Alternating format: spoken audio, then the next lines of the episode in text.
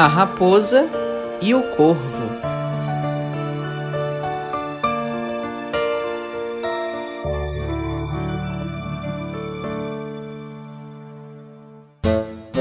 Era uma vez um corvo que fugia com um queijo e decidiu pousar em cima de uma árvore.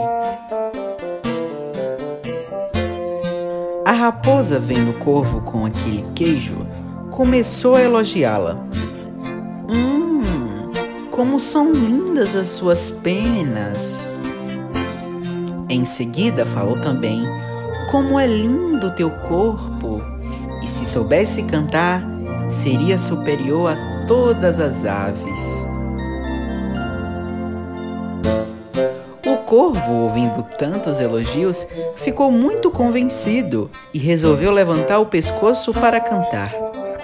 Quando, porém, abriu a boca e caiu o queijo. A raposa, então, feliz da vida, hum, que delícia, o queijo ainda é vegano. Tomou o queijo e o corvo ficou com fome. Moral da história: Não devemos ser vaidosos nem acreditar em qualquer elogio, pois podem ser falsos e interesseiros.